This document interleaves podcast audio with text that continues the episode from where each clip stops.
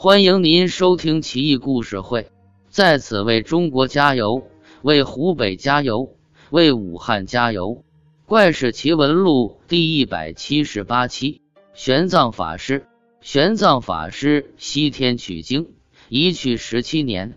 他启程那天是在齐州灵岩寺，一棵松树挺拔俊秀，立于庭院内。玄奘抚摸松树的枝叶，说道。我西行求法，你可向西生长；我归来之日，你就向东，叫我门下弟子都知道我的归期。玄奘上路之后，这棵松树真的有灵性，年年向西生长，一直长了好几丈。